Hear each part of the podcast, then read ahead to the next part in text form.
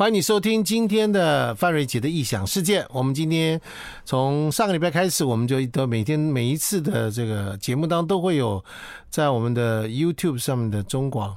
的官方的网站以及 Facebook 上面的官方网站都有我们的这个直播。所以今天也会看到我穿了一件白色的衣服，旁边坐了一位素颜又美丽的女子。她叫我一定要告诉她，她完全可以。她说，我们以前说天生丽质都是谎言，在这边请看到真实的版本。我们来掌声欢迎一下詹庆林主播。 谢谢范大哥，自己鼓掌。 没有，你知道他的声音太特殊了对。大家我们是，我们都不能讲。我想各位听众朋友，大家或者观众朋友，大家都看到我们是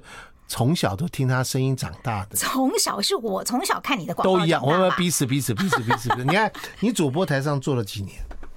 主播做了二十年，二十年，嗯，是不是？你听一个人声音听二十年，你说是不是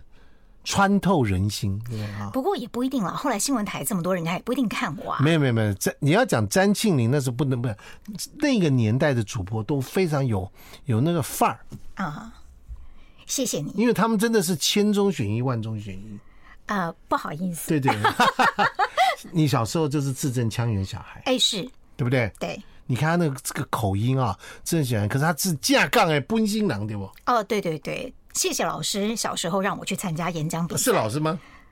是老师觉得你还不错，演讲比赛你来吧。但是虽然不错，还是需要加以训练，所以就把我正音成现在这个模样问了。那个样子，对对不对对对，所以你有没有被一度误会你是外省人？大部分，大部分再加上名字啦，因为台湾人比较会少取庆龄这样的名字，对，因为就。 是好像宋美龄 还有宋庆龄，对宋不对庆龄对不嗯对？哎，所以我以前有个外号，在 TVBS 外号叫国母，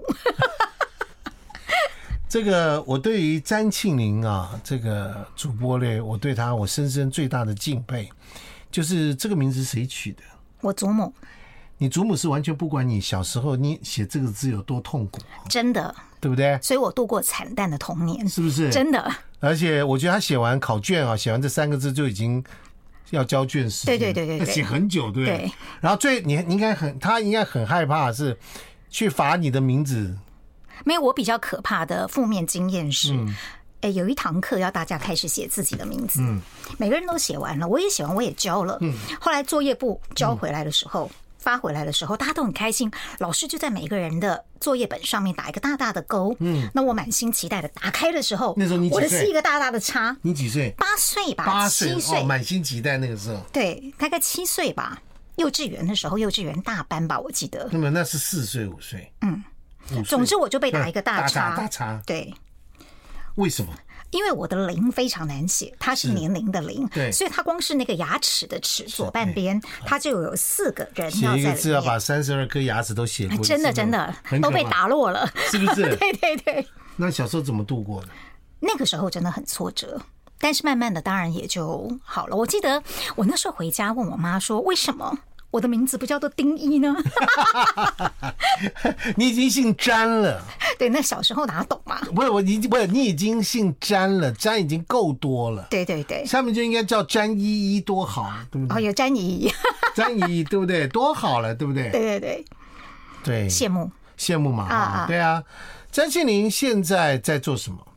呃，他现在在做一个这个这个呃出书的作者，而这哎本书真的，这个是不是真的是一个花了很多的时间做出来的一本书？嗯，他刚要求我一定要跟大家讲，因为我一讲说，我说你书写的真好，他说要我讲八遍。对，就是在这个小时里面，至少要八遍起跳的，写的真好，写的真好， 真是往自己脸上贴金啊！我没关系，你今天是素颜，没关系，贴什么都可以， 是嗯对不对？好，来，这本书叫《导读台湾》，是对不对？啊哈，嗯，它记录了十六间，其实应该算十七、十六加一，因为后记还有一嗯，间。对，还有一间嘛，对对不对对？后记还有一间，一共十七间的台湾从北到南的书店，包括离岛，包括离岛，嗯，对不对？那詹庆林在后记里面这本书里面，我特别读到一句话，好不好？嗯，这个作者啊，他因为他常常把他自己的真实隐藏的很 好，就要被我们呢好好的读书啊才会读到这个哈。是来是我现是在林汤人家有没有蕊过哦？我告诉你哦，我现在问他问题，他是完全不知道我要问他什么问题。哦，是是是，我是一个知难行也难的人，动作之前往往思虑多时，做起事来也不太利落，嗯，真的、啊、是吗？我是。其实我觉得新闻工作的训练，嗯，有一点点呃，帮助我克服了这样的天性。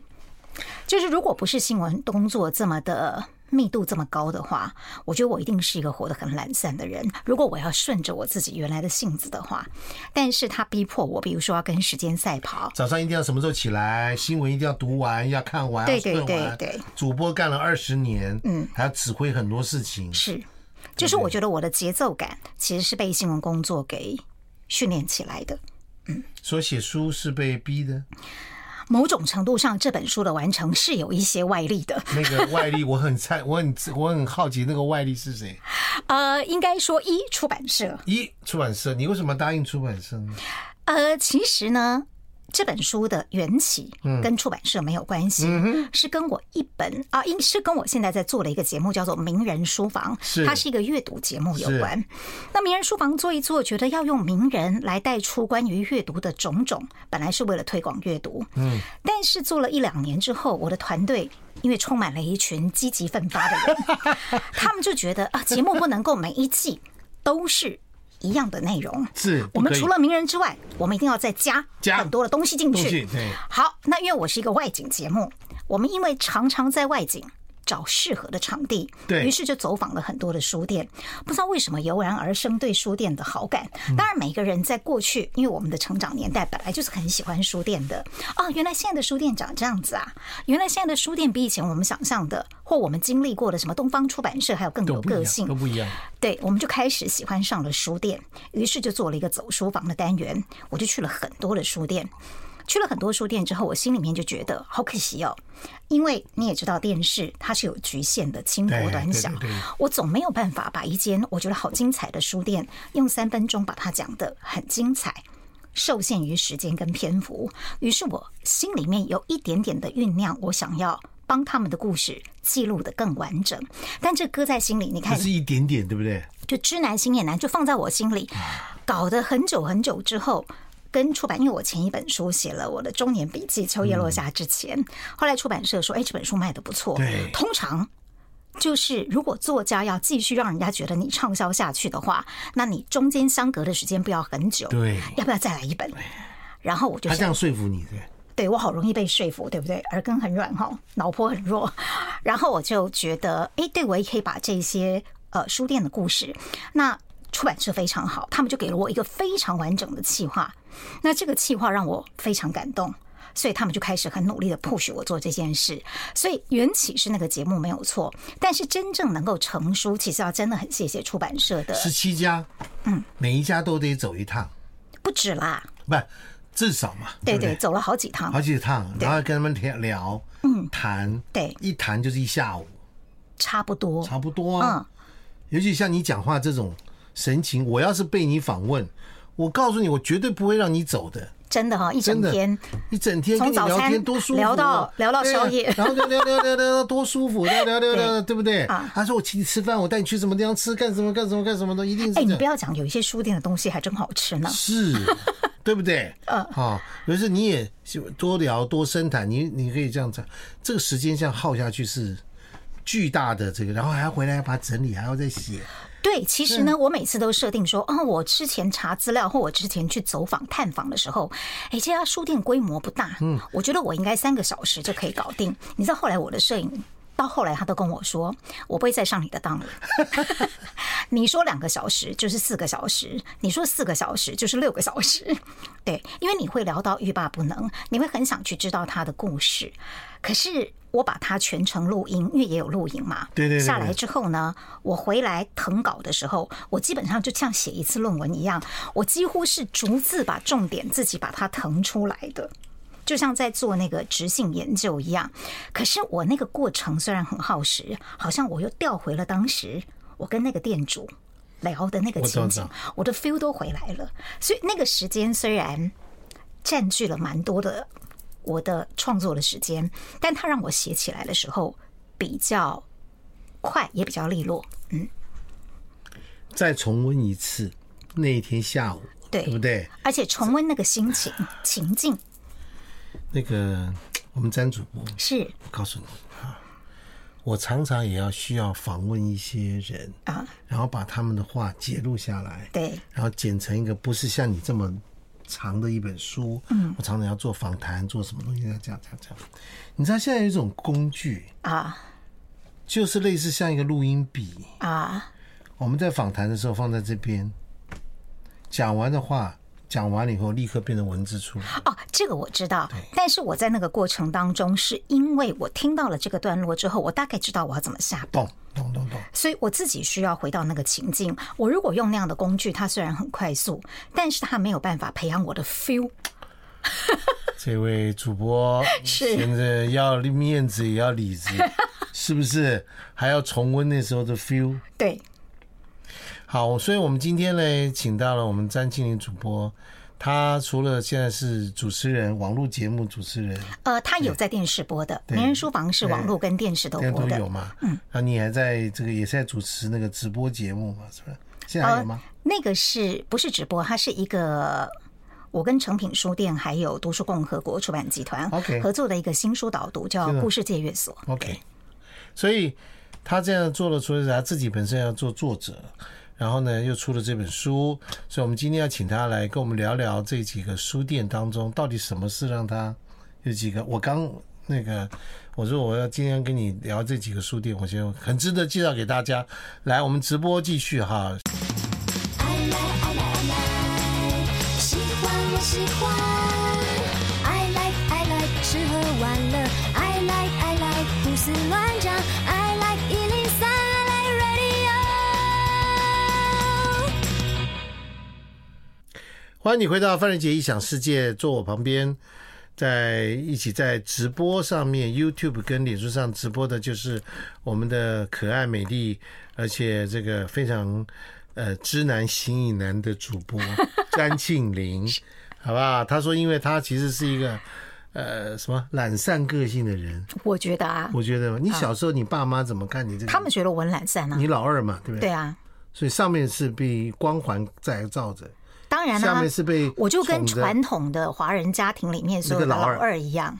而且很糟糕，是次女，还不是老二，所以是绝对最不受关怀的那一哦，个次。女啊，对对对对对啊，如果是老第二个是女儿，就是呃第二个才生女儿就算了。对对对，原来上面已经有个姐姐对对对把对所有对的好处都拿走了，那当然啦、对那你也乐得不呃没有，你也应该乐得没有不要被人家盯吧？啊，对啊，因为没有人会对我怀抱期待啊，是哦，是啊，所以你就可以活得很自在啊下，面是弟弟吗？是啊，哎呀，你说对不对？是不是很对自由？ 所以当你有一点好事的时候，人家觉得哇，看不出来，原来你还有点潜力嘛。啊，原来你讲话字正腔圆，参加什么比赛？你那比赛对不对？所以你所以你当主播的那个时候，在家里面是有或者或者某一个那个在新闻工作上对了，我们家的确没有跟新闻界完不是全我说没有你渊当了源。这个之后，而且常常在电视上出现，对，所以就会让大家觉得哇，原来你也可以呀、因为没有人曾经对你有过那样的期待嘛。就是你只要能够安安稳稳的、平稳的长大，度过一个安稳的人生就可以了。你也是这样认为吗？我是，我本来认为是这样子的，所以我觉得人生应该说上天对我还不错。然后谢谢 TVBS 成立，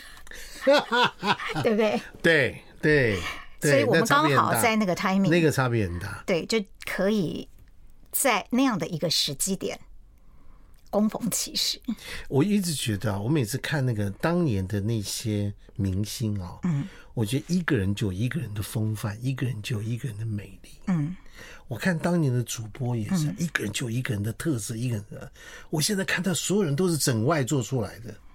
这我可没说，我不敢讲。你不敢讲 吗？我帮你讲，真的、啊，统一面，统一装，统一的样子，好明显啊！你就点头就好，对不对？不敢动，可是你看那那那个那个时候就是每一个人说，我说我随便讲，我说像我这样说李艳秋那个时候那个样子，哦，是啊，没有啦，我以后没有啦，方念华也没有啦，嗯嗯嗯，对不对？那个什么琴，雅琴姐，对，没有啦，是不是没有了？就后来没有这样的人了，但是人家他们现在还是在一个很重要的浪头上，是，你看陈文茜，对不对？没有了，他们那种那种的，现在你根本没有看到什么样的女女生，连那个谁，那个谁，范琪斐，啊，齐飞 范琪斐，我们我们范家人啊，说的也是啊，你同对呀、宗 啊，我说没有了，对都有特色那个啊嗯时，候就哎很有特色。对不起，可能是我那个对各位听众没有听众朋友，我其实没有什么特别的意思，好不嗯好？今天还是要回到詹庆林他的书店的这个之旅，对不对？这叫做这个导读台湾。对不对嗯是好，是我们先从他最后一个书店往回讲，嗯迪化街的一家新的老书店。哎，对，应该是说老建筑，老一建百筑年的老建100筑，年的老建筑郭以美商号现在变成了郭以美书店。原来是商号，对，郭一美商号，呃，我印象没错的话，一八九六年成立的。嗯，那成立的人叫做九六年，成立的人叫做郭乌龙，龙是基隆的龙，哦他就是现在读书共和国的社长郭崇新社长的阿公，他的爷爷。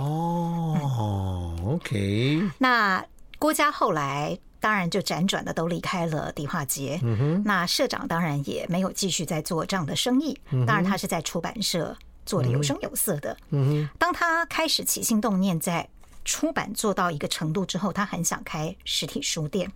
呃，他告诉我有熟识的朋友告诉他，你的老家现在要出租。他跑回去看，他老家在书，已经早早就不是他家的产业了，对，已经早就不是了。在三十社长三十六岁的那一年，嗯他现在七十几岁了，所以他等于呃班里迪化街已经三十几年了。嗯，在有人告诉他这个消息之后，嗯他立刻跑回去看，哇，他的祖厝要出租，其实他心里面是想要买下来的，嗯但是人家业主并不肯卖，嗯，他就决定用租赁的方式租下来开书店。他想要做的是，当然起心动念要开书店，是因为他认为书店才是真正跟读者接触的地方，而不是出版社去跟读者接触。出明白版社才是那样的一个桥梁。明白明白。明白明白明白那他一直很有某种使命感，就是，呃，社长是个读书人，嗯，他说他七十几岁了，嗯他好担心有一天他不在以后，台湾再也没有书店，每我个们的七十几年、七十几年都会有这种担 心，好不好？对他很担心，他过去曾经感受到的芬芳，嗯，在未来不再存在于我们的社区，不再存在我们的城市乡村里面，所以他就想要开始去广开书店。而就在他起心动念在开始要做这件事的时候，怎么他的老家已经修复好了，而且那个修复其实不是很容易的，因为它是准古迹，它是一百年前起造哦的，。那那要按照那个古迹文化局修文化局的那个什么古迹什么修复法，对对烦死了，那个很很繁复的工程所呢，以他去租的时候，人家已经复归好了。已经弄完了，对，复归好了之后，所以你要进驻书店，你租下来，但是你不能够钉墙啊，你不能打洞啊，你不能那干它嘛？应该是属于市府的资产啊，它是属于私人的，但是但它是有受被到列管文化局的列管。列管，对那我懂了，对哎对哎，哎所以不能钉钉子，不能改那个，什么都不能动，是对不对？要保持的原样。对，那当然，他对那个地方非常的有特殊情当然感。嗯啦，对我们我们当然可以理解，对，所以他找了你，没有，我他知这道个了这件事。嗯我在写这本书，我知道了这件事，嗯我就觉得我一定要写郭一美。 ，OK，但是呢，就发生了一个惨剧，就是我讲的，它是准古迹 呀、它发生什么惨剧嘞？等一下我们会在那个直播的时候讲。 那你如果听那个现场的话，今天跳过好，来我们好坏啊！ 来来来，发生惨剧来。好，欢迎你回到范儿姐的异想世界。 这个刚刚我们詹庆林主播告诉我们说，这一家书店叫做郭以美。国以美书店呢，它呢在这个书要出的时候，这家书店还没有对，还没有还没有 ready， ready，对还没有 ready，所以我最后一次去拍的时候，他书正陆陆续续在上架，所以我们就会去拍已经好的部分。那当然，店长他也非常的配合我们，他就尽量的让我。但是因为我的摄影一路以来几个月他都在记录它，对所以你才会在书里面看到同一样的一个区域，可是它之前空旷的模样跟现在已经摆了书的模你样。其他的十六间店书店都是做完了，你走进去去感受它，对人家已经就营做运完了一段该什么时间了对对这一间店是刚好就在生产的过程。对，而我在写书的过程中，它正在发生。哎，那个那个郭老板啊，嗯，他做这件事情，嗯，看起来是他这一生很重要的一个记忆哦。非常啊，你去想想看是，你的老家也哦他的这个这个是他爸爸的爷爷爷爷的产业，是爷爷的产业，对但是他们后来卖掉了，对走掉了，嗯，再回来的时候，这已经别人家的房子了，是啊，但是他又被列管成古迹，嗯，所以就被逼得回到他记忆前以前的样子，嗯，你看看，是不是而且我后来在写，因为我后来还是要找一些当时的资料，毕竟一百年前的事离我们太遥远了。对，我发现一个好。怎么说呢？美妙的历史的巧合，嗯，因为原来郭义美商行的这栋建筑物，它的起，因为它是二零二二年落成的，是它的起造的时间刚好就是一百年前，一九二二年。哦，那二零二二年，他们国家的后人回到这里，而且当时国家不是只有现在的国艺美，包括它的隔壁，它是一百二十九号嘛，是它隔壁的一百三十一号就是有店面的，跟后面两栋洋房，等于对是四栋，其实都是国家的。那现在国艺美书店的呃后栋。的二楼往后看过去的那个洋房的那个房间，就是郭社长以前的房间。哎呀，他在那里住到三十六岁，哎呀，嗯，但是完全记忆是完整的嘛，对，对不对？对，因为我问他什么时候，他说大概就是他结婚之后不久，三十六岁。那当然就是一栋一栋的就卖掉了。现在这四间都不属于国家的，他而们且等于不同的的主人，对不同的主人，对可是书店就在这里诞生了，对，而且书店的那一栋刚刚好就是当年的郭义美商行起家 K 给出的那一栋。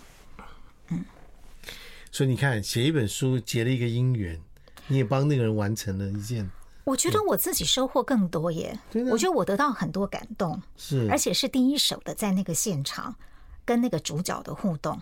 那里面有一个故事，就是因为我去的时候，他们还在上书嘛，都还在忙碌的过程当中。那我就约了社长在一楼聊天。那铁门是扮演着的。那其实呢，从他们开始施工开始，就好多那个迪化街的左邻右舍、老邻居，没事就会来探头探脑，说：“哎，这是要干什么啊？是要开书店啊什么的。”那当天我去，刚好又有人来探头探脑，是一个看起来是七十几岁，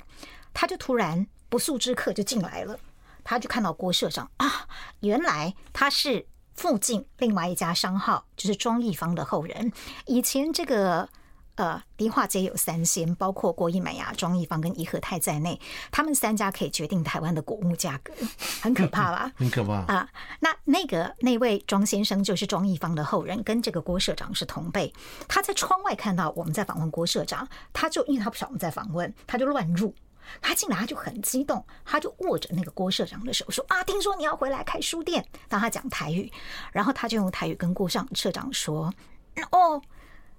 看到你就好诶，你邓来够较好。”哎，你知道我当场在旁边，我竟然热泪盈眶哎！ 两个老先生，两个老先生这么讲，那个就是在那一刹那间啊，我觉得对他们来说，也许是恍如隔世吧。对但七十几岁，你看你们郭家已经离开三十几年了，嗯我家是一直守在这边，但我看到你回来了，我们从小一起长大的，嗯然后你现在在出版业界做的有声有色的，那你把你的。某种成就也好，说光荣也好，理想也好，你又带回来你这个老家，我又在这样的一个年纪跟你重逢了，哇！我那个时候觉得所有起鸡皮疙瘩的，所有的相遇都是久别重逢，我觉这得句话的意义就在这里，对不对？嗯非常喜欢。对不对？嗯，兜了一大圈，兜了几十年， 对，他最后小郭你还是回来了。小郭变老郭 了，对啊，他对他来讲，小郭当年的小郭你还是回来了。是是是三十六岁走的时候，头发是黑的，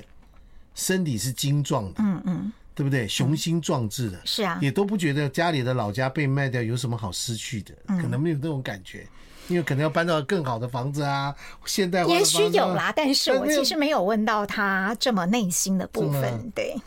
是不嗯是？人家说啊，家里老房子很多是啊，而且那时候可能还不不一定知道那个老房子的保存或什么。嗯，像我们去迪化街，从大概我想十年前开始，迪化街就一直在改变，是啊，大量的改变，这房子变成好多好多好多的那种那种模式，对我现在好喜欢迪化街哦，是不是？，对而且好多老外在里面住，还有搞戏曲的在里面住，对啊，还有文创的人在里面住，嗯，还有那种自以为烧咖啡烧的很好的人也在里面住。还有那个甜点跟草莓大福啊， 对对对对，有有有，都在那里的。和果 子和都果在那子儿都在这里住，是不是？然后反而是你很跳痛的是，他还保有了当年有的人在卖的那个什么佛具啦，还卖一些什么龙具啦，卖一些什么粮那哎个食可粮食是。你别说呀，我其实因为呃郭一美的关系，我变得很常走访迪化街，我才发现其实到那边采买南北货的人还是很多哎呀是。是是啊，所以我说它新的嗯和旧的完全可以毫无违和的就在旁交边，融，对不对？对对你从这边走过去，走从两家店面可以差距七十年。是啊，就是你刚刚说的，迪化街在当年是台湾地下金融、可以这么说了地下金融啊，重镇，期货重镇，期货哦重以现在的镇概念来说是是这不样，是对对对，南北货重镇，嗯在那时候跟大陆没办法这么多什么农业往来的时代的时候，那个时候各这样的什么农产品什么这些东西在那个地对方，啊，它就是个集散它地是个嘛集。散地，对不对？所以从迪化街出来的厉害，嗯，对不对？哈，好，所以在这个出这本书，你把它当做最后这个一个一个章节来做这件事情。我当然要问你一个地方，哎就张晓峰的故居，永盛五号，永胜五号，屏东胜利新在村，啊屏东森林新村。你是哪里人？我是彰化人，你是彰化人。对，好，屏东是在这个这个张晓峰当年的那个房子，嗯，住的人，因为我现在住台中，啊，所以台中有很多当年的画家，是住的那种日式的平房，就是这种房子，对啊，好美啊，那个房子。好，我们直播继续啊，来休息。坐在家里沙发，拿着一把吉他，弹唱着我们最爱的那几首歌。I like 吃喝玩乐，I like 胡思乱想，I like 一零三，I like radio。欢迎你回到范仁杰的异想世界。我们今天访问詹静玲，她走访了台湾到和离岛一共有十七家书店。嗯嗯，那么她是一个读书人啊，走了 十七家书店就是读书人，好不好？那你知道走书店就算读书人，当然了不然哇，就这这定义好宽呐、啊！没有啊，就是你看去饭店叫什么？叫食客，啊是是是，好好好，好吧，我接受了，对不 对？可以吗？好好，可以可以，您说了你算，去了十七个国家，算什么旅行？是？吗？是吗？不要说旅行家，旅行旅行者，对对不对对？对，你的好朋友苏一红一直不停在搞什么游轮之旅、啊，游轮之旅，他是对什？么对？现在游轮达人，对真的，人家是不不是是在游轮上，就是在前往游游轮轮路上。路上，对不 对？是啊，对，所以你这个书店开始已经这样走完了这样一段一个叫张晓峰的这个故居，嗯嗯，对不对？你对张晓峰，他他你他是在你什么年代出现的？我、好小的时候哦，因为那个时候我姐姐买了一本那个张晓峰的成名作，就是《地毯的那一端》。对，然后我小时候很喜欢偷拿姐姐的书来看。嗯，小人小的时候不是都这样子吗？不都觉得自己谁的东西很无聊，对啊对啊对啊对啊然后就会想要假成熟的去你姐跟你差几岁两岁而已嘛啊？那还好啦。对，但你就会想，那他又比较早熟，他那时候很、 OK 也很喜欢假文 青，就喜欢买一大堆那种文学的我懂书我懂我懂。那我就会觉得，哦，我好像也应该要来看对一对下。对对对但我就看了一下装，模作样的看一看，哎，可是当时我真的有被触动，因为就是这么简单的一件事，怎么文学家的笔可以把它形容的这么有味道？嗯，我当时第一次觉得啊、文字的力量，就是除了诗词之外，我觉得我的散文有几个启蒙者，那张晓峰算是其中的一位。所以那个时候在屏东胜利新村想要走访的时候，我就决定了一定要去永盛五号，就是等于是他写作的起点。永盛五号跟大家解释一下为什么叫永盛五号。它的地址原本就叫永盛巷五号，永盛巷屏东哦市胜利新村永盛巷五号。对，对那这个承接的人也是个屏东在地的作家，他就沿用了这个名字。对，哎看直播的朋友，你可以看到我在手上拿出来给你看到了这样的一个照片，这就是他修复好以后，嗯的那个那个那个是这个故居里面的样子。是嗯是是，我觉得在台湾那个年代哈、这些人住的房子哈，就他他们都好像啊，都这样子耶，它就是其木头实地板，对，木头窗。拉那样的，有的是有榻榻米，对他们对是因为那是日本日哎日据本时日代治的房子嘛留下来的，对，哎呀，所以我就我也是看到那个地方，然后外面就有一个好大的一个庭院，是是。其实不是每个人都有啦，只是当然可能当然当然，张晓峰他们家以前可能他父是亲的军对阶稍微对高一高点一点对，所以他们就会有这样的地方。好，所以你到那里面，你看到张晓峰留在那个地方是什么？他的故居总要有张晓峰的样子嘛？呃，其实跟以前的样子当然是完全不同嗯完了，全不因为同接手的这位老板，他把它修复的非常的。其实外表看起来是一个原来就是张晓峰故居的样子，但里面其实是非常崭新的，它只是仿古哦，啊、它只是仿古。因为你想想看嘛，当时的比如说像以前日治的宿舍，它外面那个圆廊，当然已经经过风吹雨打这么多年，都已经残破了。他们等于是重新没有起造，但是等于是整个重新的修复，变成很舒服。它是仿以前的样子。那张晓峰以前的房间其实是跟她的姐妹们一块儿住的，就是一个小小的房间，其实挤了好几个姐妹一块儿住在里面的，一个人就占据一个小空间。但他自己有一张小书桌，那就是他写作的起点。那当然，你也不可能找到当时的书桌，所以主人就费尽心力的去找了一张他认为旧旧的仿古哎、的，其实也没有很呃，也没有很旧，但是位子确切的落在 OK 当初他的书桌的位置。他能够做的就是复刻那个时候的原貌。所以你那边这个拍的那张照片就是在那个位置上的吗？对，因为主人很妙，他在那个张晓峰的，对，我们在呃书直播桌当中可以看到这个照片，长这样，你看这是詹庆林，对他把那个一叠稿稿纸。手写稿哦，因为以前都是用手写稿写对作嘛，嗯对对对对他放了一叠稿纸在那边，那只要去的游客啊，进去的读者，你如果写满了那张稿纸，不用写满了，差不多五百字，那店主人就会送你一张免费的明信片。哎，我觉得你很适合穿白衣服，哎，是哦，各位可以可以看到，在书里面有一张詹庆林坐在，发大哥这真叫的很， 仿仿张晓峰。你真的很跳痛，突然间回到哦白文衣服青，真的啊！我现在看到照片，你就因为你，我就被你的话就带到那个环境里面去。其实根本就是因为屏东实在太热了。不要这样子，不要这样嘛，就是觉得真的真的，你自己穿上白衣服之后，有一种很特殊的一种气质。嗯，真的，你很适合。谢谢我觉得你以后都可以多穿白衣服，好，你相信我，接受建议，真的好，可以多穿点白衣服，让白色会让你感觉到你的整个人很轻。嗯，干干的，干干净干干净净的，那个清澈的清。好好好，所以明天开始就穿白的。对对，可以穿白衣服，很好。那所以有时候五号这个张晓峰在那个年代当中，他们所看到的这样的环境。好，我们来跳回来说，这个张晓峰走完之后，我们来回到，因为我住台中，嗯，台中的中央书局，哎，对，哇，这个书局厉害了，是啊，因为它这个真的数很据有历史，而很有且其历实它史差一点就被拆了。是对，如果说不是啊、呃后来的上善人文基金会。去接手的话，嗯它真的就被拆掉了，因为毕竟它后来的功能已经没有了。最主要的，你知道那个老城区后来是整个没落掉的。对。对，其他在实什么路上面？哎，我忘了耶。你忘了对，那个老城区，因为以前我们在那附近走动，所以我不会去记，啊？OK，我只会记哪边有哪哪个嗯 corner 对对是哪对一个对对名产店 它是一个，它是一个弧形的，啊、对一个对对弧，形的建筑，是是，对，好圆一个半圆形的一个一个建筑，对，很漂亮，非常漂亮。非常漂亮，对，对，这被拆，当时因为后来呃，一会儿开婚纱店，一会儿开安全帽店，你可以想象那个那个这样，楼下是一个安全帽，哦，在那个地方，好像是楼上哎、楼下安全帽店不会在楼上的，哦哦哦，安安全全帽帽店啦，然后婚纱店啦，而且安全帽店最喜欢开开在三角窗上面，它刚好就是个三角窗， 对对不对？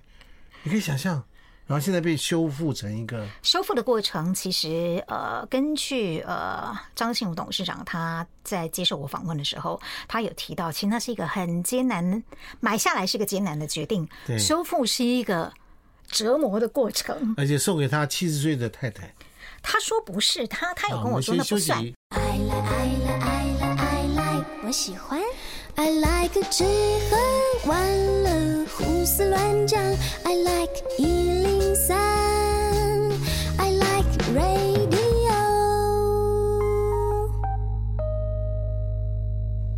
欢迎回到范瑞杰异想世界。我们今天访问的是导读台湾，我们的詹庆林主播现在他呢出的第二本书，是对不对？那第二本书从第一本书的讲他自己的中年感言，然后到了第二本书谈到了要帮助台湾十七间书店，给他们一种从他的敏锐的眼光去给他们一种新的笔触跟生命。坦白觉讲，得是我不敢说帮助，只是我觉得他们在台湾社会有这么多默默的太可惜努力的人你真的，是我们要老让二大家知道、你真哎的，是排行老二的人这样讲就是帮助，你是詹庆 林，你就是詹庆林，啊，我现在不在主播台啦，不重要，重要是你，你二十年来。你做下的事情的留下这么多痕迹，我们小时候都看你的新闻长大， 又来 了又来了。所以说，你我相信你去跟每一个书局的老板在讲这些事的时候，不是大家都很开心吗？是呃不，是大部分对，啊，有谁不开心的告诉我？没有没有，当然里面我也有遇过剧坊的、啊。哦，剧法嗯，有一家也是剧坊的，但是人家也觉得，反正我就是一间社区的小书店，那我就不想要这么张扬。张扬对对，哦，OK，那你就啊没写了。当然人家又不愿意受接受你的访问，你下你下一本书就写被拒访的这几家书店，那写一本书店就一家。哦，就一家吗？ 对对对好吧对好吧对好吧啊，那对啊，所以今天我们刚刚谈到了台中的这一家中央书局，中央数据，差点要被就拆掉了。对，因为附近的商圈都没落了嘛，然后建筑本身，坦白讲，七十年下来，呃，该坏的坏，该塌的塌，我跟你讲，静，我跟你讲，我最近就是这几个月，我觉得这是命运很奇怪的事嗯情，就是我刚好不停的被带到在台中被修复好的老建筑里面去，是哦，好美，美呆了。啊、我昨天才去一个地方，在台中后火车站，啊，你听这个名字就厉害了，叫做帝国糖厂。哦，嗯帝国糖厂叫帝国，就当年的帝国呀，当当年的帝国，它日据时代的这个糖厂的办公室，嗯嗯嗯嗯，那个日式的建筑，而且呢修好了，修好好美，现在在营业，是是，然后做展览，然后嗯就搭建出一个这个现代化的餐厅。嗯，然后重点是什么？重点是在过去的一段时间来了一个建商。嗯，台中有一个地方叫秋红谷，你应该我知道，秋红谷就是被某大建商挖了一个大洞，一个天坑，一个大洞，把土方都搬走了，卖掉了，就留一个大洞让市府来做这个擦屁股的动作，就把它盖成一个公园。嗯嗯，在帝国糖厂的前面也是同样一件事情，也是一个建商来挖了一个土方，留一个大洞，然后呢，现在变成一个美丽的人工湖，哦，湖上有步道，哦，有小桥流水，被你讲了，觉得好像要去台中一游，对，真的。然后那个糖厂在一个旧旧的建筑当嗯中，里面展了很多各式各样的东西。然后有一个餐厅，那个主人长得那个女主人长得非常的有气质，优优雅雅的跟你在讲，我们这里的米是长长的米，GI 值很低，那所以吃了以后不会发胖。你可以多吃好一点诱人哦，对不对？然后嘞，我们这里面什么样的人，他讲来这样说哦，那那就来这边看我们这样的环境来做这个事情，那你就可以做到好多人在外面散步，是是是，散步看着湖光没有山色，但是草地。重点是台中最有名的、即将开幕的、非常厉害的凹类叫拉拉破，嗯就在这个糖厂的隔壁五十公尺，哇，怎么样？真的稀客，我最近常常被带到一个说哦，那个范先，你来看看，我们有个修复的东西来看一下，哇，好美哦，所以你可以好好的帮台中做城市行销好喽。美，真的好美。你啊走进去觉得哇靠，我想说台北没有了，台北中山烟厂跟华山修完之后，迪化街还留一些，可是迪化街是私人的，嗯对它不是国家的，是嗯是，它不是政府的，不是公有的。来，中央书局，嗯，它原来历史上是什么地位？其实刚开始的时候，呃，就是一群中部的知识精英，嗯，大概是在其实是在日治时代的后期，嗯啊，对他们就集结起来，当然他们希望有一些为台湾人争取一些空间。自治的权利，然后就嗯一还直是引政治目的，对不对？有一点多政少治，但是也多有少文化传承的目的， OK，OK，OK 因为那个时候还是希望台湾多读书嘛，懂懂懂懂，对透过读书，嗯，对，透过知识的累积的方式去发挥他们的影响力。那后来就到了战后。那当然，战后物资缺乏，所以据我所知，呃，中央书局的建造其实是有点旷日费时的，因为战后的物资是缺乏的，哪来的建材？所以他们其实花了好长一段时间，好不容易建筑起来，它也成为一个很重要的，因为它是南北折冲的要道，是所以就是一个重要的文化窗口。在当时也的确有很多重要的人所以现在这个信谊基金会这个张董张信武当董事长，他就跟我说，哎，他后来才晓得。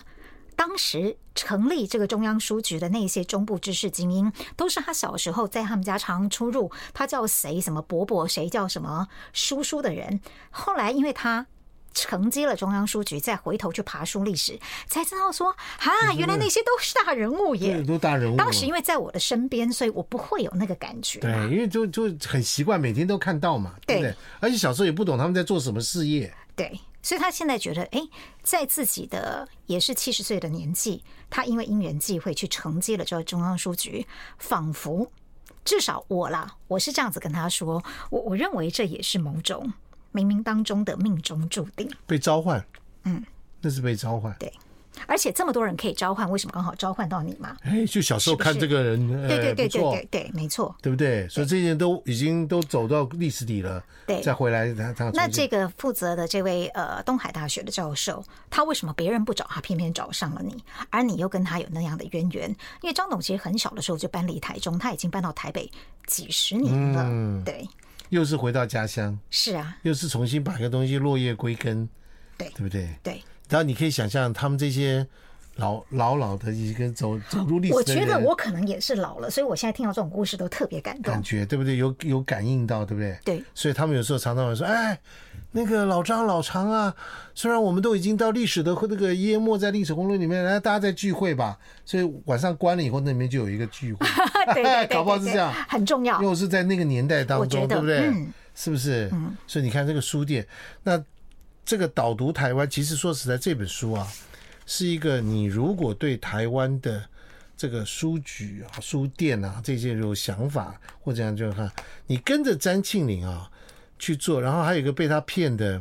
于尚斌啊。 被他忽悠去，然后对对对对不对？花很多时间拍每照，次都说要拍两个小时，结果拍五个小时拍。五个小时，对不对？但他就是他只是抱怨一下而已，对，其实他开心的 很呢。他开心的很啊、就是看直播的朋友可以看到那个中央书店长是这样，好美、啊。真的很美美。所以顺着这个跟着詹詹庆林的这本书呢，去走每个地方坐下来，然后你跟那个书店老板说，呃，詹姐是我朋友， 所以看了她的书，我特别来拜访你，我保证书书店老板一定非常跟你非常的立立刻交心。其实啊，我觉得很重要是这个副标题耶，嗯，就是呃，这是我写到一半的时候决定要有一个这个书名的副标题，叫《旅行时到书店邂逅一本书》，因为我希望大家不只是跟着去拍照、打卡、上传社群，而是真的到书店里面静下心来。找一本那个时候刚好适合你的书，当然对逛的人有帮助，对店家来说也增加他们的营业额当然，坐下来喝一杯咖啡，喝一杯茶也很好。啊。对，因为有的人没有卖咖啡嘛，但真的是啊所以哦希望，哎，有的人真的很坚持哦。我就是一杯咖啡我都不妥协，我就书店只能有书香，没有咖啡香，是有的是这样子，没有错。没关系，反正这个在多元化的社社会里面，我们大家都尊重，是对不对？嗯、啊，希望大家走进来读书，希望大家走进来逛一逛，看看这个历史的沉传。嗯，谢谢所有帮忙把历史沉传下来的。哎，真的，真的，谢谢庆真的，哎，谢谢所有的书店老现在板，谢的，谢范谢谢哥大家。好，我们今天进行到这里，下个小时见，谢谢。拜拜。